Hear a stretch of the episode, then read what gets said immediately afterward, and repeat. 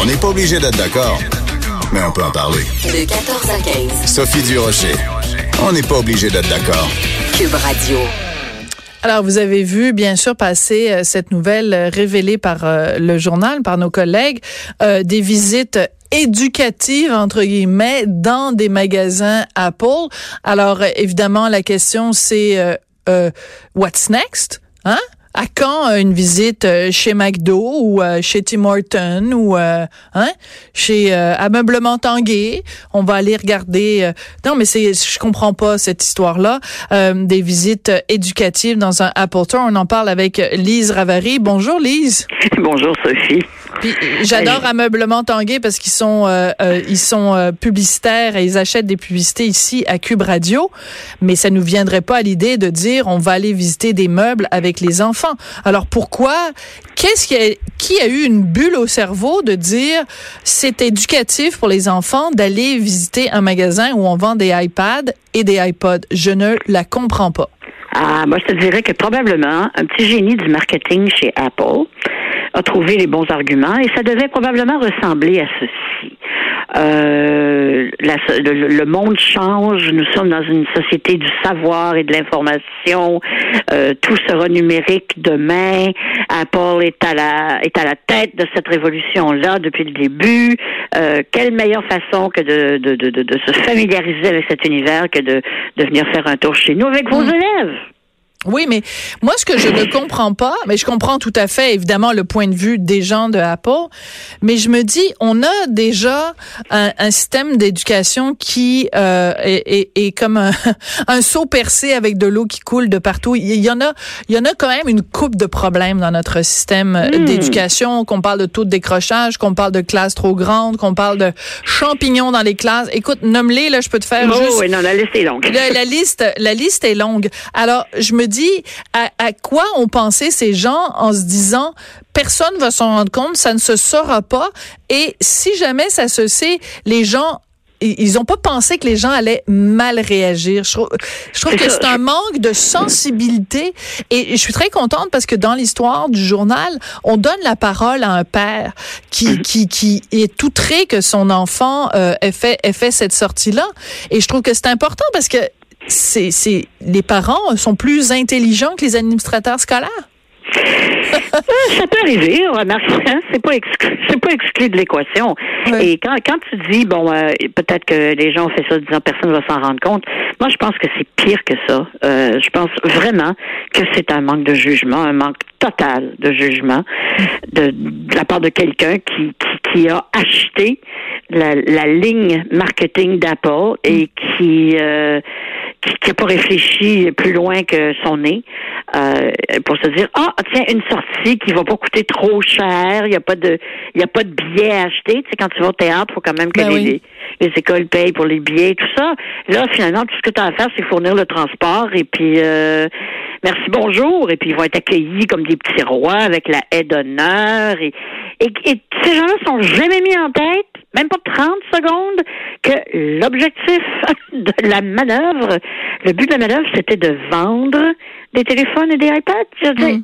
moi, moi, je pense vraiment là que peut-être un test de quotient intellectuel euh, qui, quiconque s'occupe de nos enfants. Je sais pas, je, je dis n'importe quoi là, mais j'étais tellement outrée quand j'ai Ah, vu ça. Je- je- j'étais- J'étais, renversée. Je me suis dit, comme tu dis, on a tellement de choses euh, urgentes. Tu sais, je suis pas contre les sorties scolaires. Au contraire, euh, j'ai des- même des souvenirs, moi, de sorties scolaires, mais j'ai des souvenirs de sorties euh, à la nouvelle compagnie théâtrale, des choses comme ça. Mais on m'a jamais amené dans un magasin de quoi que ce soit. De Mhm. quoi que ce soit, là, tu.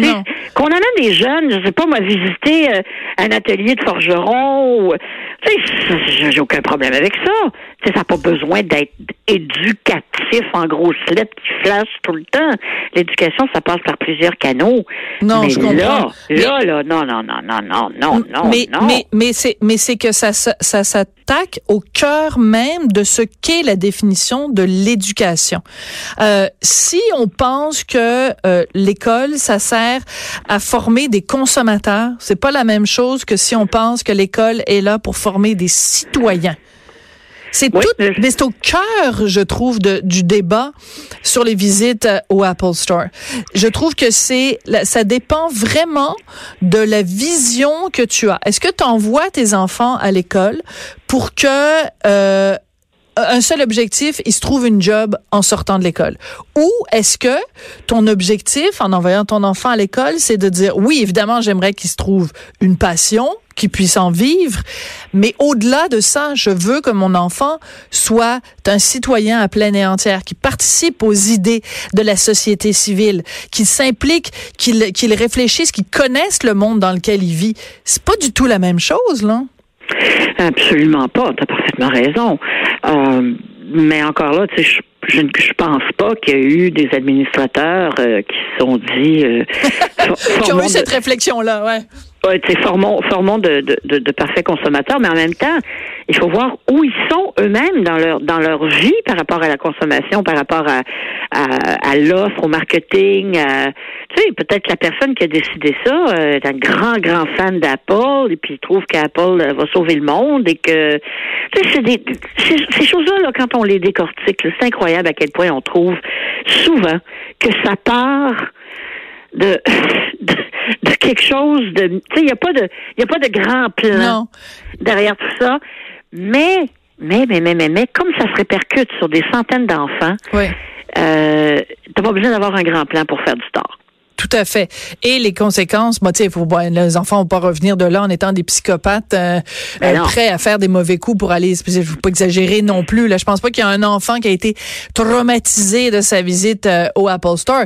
C'est juste le message qu'on leur envoie en leur disant, ben regarde, euh, un, un- en 2017, tu vas euh, assister à une pièce de théâtre. En 2018, tu vas euh, visiter un Apple Store. C'est kiff kiff pareil. Les deux s'équivalent. Donc, on est en train de banaliser la consommation. Mais ce qui est intéressant, je trouve, Lise, quand on analyse ça puis qu'on le met un peu plus en perspective, je trouve c'est assez amusant que ça se passe dans le système d'éducation québécois où il y a eu tellement, tellement, tellement de résistance de la part des professeurs et des syndicats de professeurs, de réticence à euh, réintroduire un cours d'économie dans lequel on aurait pu, euh, bon, ben finalement, ça va se faire évidemment, mais euh, qu'est-ce qu'on apprend dans ces cours d'économie-là?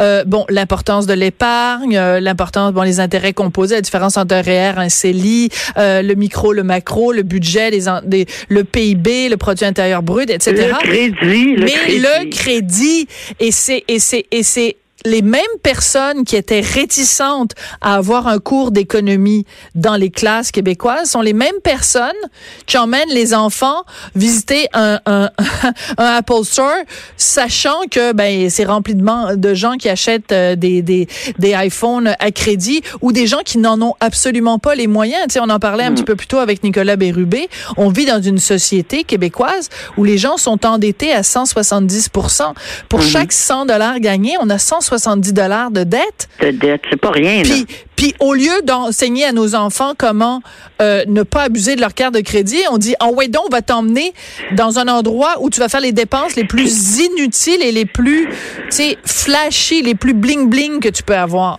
Imagine quand pas. ces enfants-là, en plus, sont rentrés à la maison après. Moi, j'imagine la scène, les scènes. Maman, maman, papa, papa, on est allé chez Apple, j'en veux un, j'en veux un, j'en veux un. Mais- Euh, mais je- Imagine-toi là, le bouton on qui a été activé par cette sortie-là. Ben moi je suis pas vraiment d'accord avec toi. familles. Je suis pas d'accord nécessairement avec Non? toi là-dessus, Lise, parce que euh, let's face it, là, soyons clairs, nos enfants de toute façon sont obsédés par les produits Apple. Nos enfants sont obsédés par les produits Apple. Ils sont bombardés de publicité Apple partout. Ils se promènent dans la rue, ils voient tout le monde et son voisin qui a des, des, des qui a des iPads, qui a des qui a des qui a des iPhones, puis ils voient, écoute, ils regardent les nouvelles, puis ils voient des gens qui qui qui vont faire la queue à partir de 3 heures du matin devant un Apple Store pour se procu- procurer l'iPhone parce qu'on est passé du numéro 9 au numéro 10 puis qu'il n'y a pas vraiment de grosse différence entre le 9 et le 10, mais tu ne veux pas être vu un- avec un Apple 9 quand l'Apple 10 vient de sortir. C'est des enfants, ils évoluent dans cette société-là. Donc, je pense pas que c'est le fait de faire cette sortie-là qui va faire en sorte qu'ils vont vouloir avoir des produits Apple. Mais te, te souviens-tu, te souviens-tu quel âge ils avaient? Je me souviens pas dans l'enquête. Euh, C'était des, des classes, je me souviens pas, mais chose certaine, même, tu sais, jusqu'à 10, 12, 13 ans, Je m'excuse, tu mets pas un téléphone à 1000 dollars entre les mains d'un enfant. Ben oui, ben tout à fait. T'as Même s'il entièrement raison. même s'il tape du pied, puis non, ça, c'est, je, je sais, moi, je, j'ai fait l'expérience dans ma famille. Et euh, ça a pris trois semaines avant que le téléphone se fasse voler à l'école. Que- Ouais, c'est ça. Écoute, euh, écoute, Lise, attends, parce qu'il faut que je parle à mon équipe parce qu'on vient de me dire quelque chose à l'oreille, puis je suis pas sûre d'avoir bien entendu. Joanie, je suis vraiment désolée, c'est un truc technique. Tu m'as parlé, euh, Joanie, puis j'ai pas entendu. Ah, d'accord, d'accord. Excuse-moi, je pensais qu'il y avait quelqu'un qui était décédé puis que fallait Ah. que j'aille. euh, Breaking news, comme disent les Américains. tu sais, je suis un petit peu sourde d'oreille pour une fille qui fait de la radio là. Ça peut Ouais, être. c'est bon, ça. oui, c'est pas un fun. ça peut ça peut être problématique. Écoute, faisons quelque chose. Je te garde avec moi, mais parce que j'avais l'intention de terminer l'émission en faisant jouer un extrait de euh, le- de la balado de Vine qui vient souper, euh, où Richard et moi à la maison on a reçu euh, Normand Brathwaite et Isabelle Racicot. Mais je vais je vais faire l'inverse. Je vais le faire jouer puis j'aimerais ça que tu l'écoutes et que tu commentes après. Il va nous rester peut-être après une minute euh, une minute d'émission. Alors on fait ça, Joanie. On envoie tout de suite l'extrait. Le, le- la balado est pas disponible maintenant. Elle va l'être jeudi prochain, mais je voulais vous la faire jouer aujourd'hui. Pourquoi tu dis pas à un moment donné clairement quel est le nom de la personne qui t'a causé cette dépression? le dit. Non, je il l'a l'ai jamais dit. jamais dit. Et il n'y a rien qui me ferait plus plaisir de le dire. Ouais. Parce qu'il l'a pas fait juste à moi, il l'a fait avec à beaucoup de femmes. Euh, c'est pour protéger mon couple et ma famille. C'est que ma femme, à un Ah, moment donné, ce qu'elle a vécu pendant que j'étais en dépression, puis tout ça, à un moment donné, elle m'a dit, tu vas pas aller en cours en plus. Là. Ah, On peut-tu ouais. prendre cette boîte-là, cette La boîte refermer. de malheur, avec la personne qui a causé ça, la mettre dans la boîte, la fermer, la sceller, puis l'envoyer euh, en Tasmanie, puis plus jamais. Écoute, on, Richard et moi, on était suspendus à ses lèvres, Normand. Hmm. Puis bon, moi je sais c'est quoi le nom de la personne, mais Normand ne veut pas la, la, la nommer. Mais on se rappelle quand il a fait sa grosse dépression. Écoute, quand on Mhm. entend ça, je trouve que Ben ça oui. donne des frissons dans le dos, Lise, non? Oui, absolument, absolument. Et mais quand on l'écoute, là, on sent dans sa voix que je, euh, que l'émotion, le, le- le- ce qu'il a vécu. Et moi, je pense que c'est parfaitement son droit de ne pas dire. Euh, D'une part, euh, il y a certainement une curiosité maladive chez certains. On est des êtres humains, hein. mais en même temps, euh, sa famille, ses enfants, sa femme, sa vie, sa santé mentale. je pense qu'il a raison de protéger cela. Oui. Lise, te rappelles-tu quand euh, Normand était monté sur scène au Gémeaux, puis qu'il avait remercié euh, le, le- pour le Gémeaux euh, hommage, qu'il avait remercié, puis qu'il avait remercié sa psy? Puis c'est là qu'on avait su qu'il avait fait vraiment Ouais. pas juste une petite dépression, Non, une non, non, dépression profonde. Ça a été quelqu'un, ça a été un discours marquant, ça a marqué les esprits. Vraiment, moi j'avais beaucoup d'admiration pour Normand. Puis euh, c'est un sujet dont on parle souvent, toi et moi, euh, euh, les, les dépressions, la maladie mentale. Chaque fois que quelqu'un en parle publiquement, à quel point c'est important. Tu d'accord avec moi?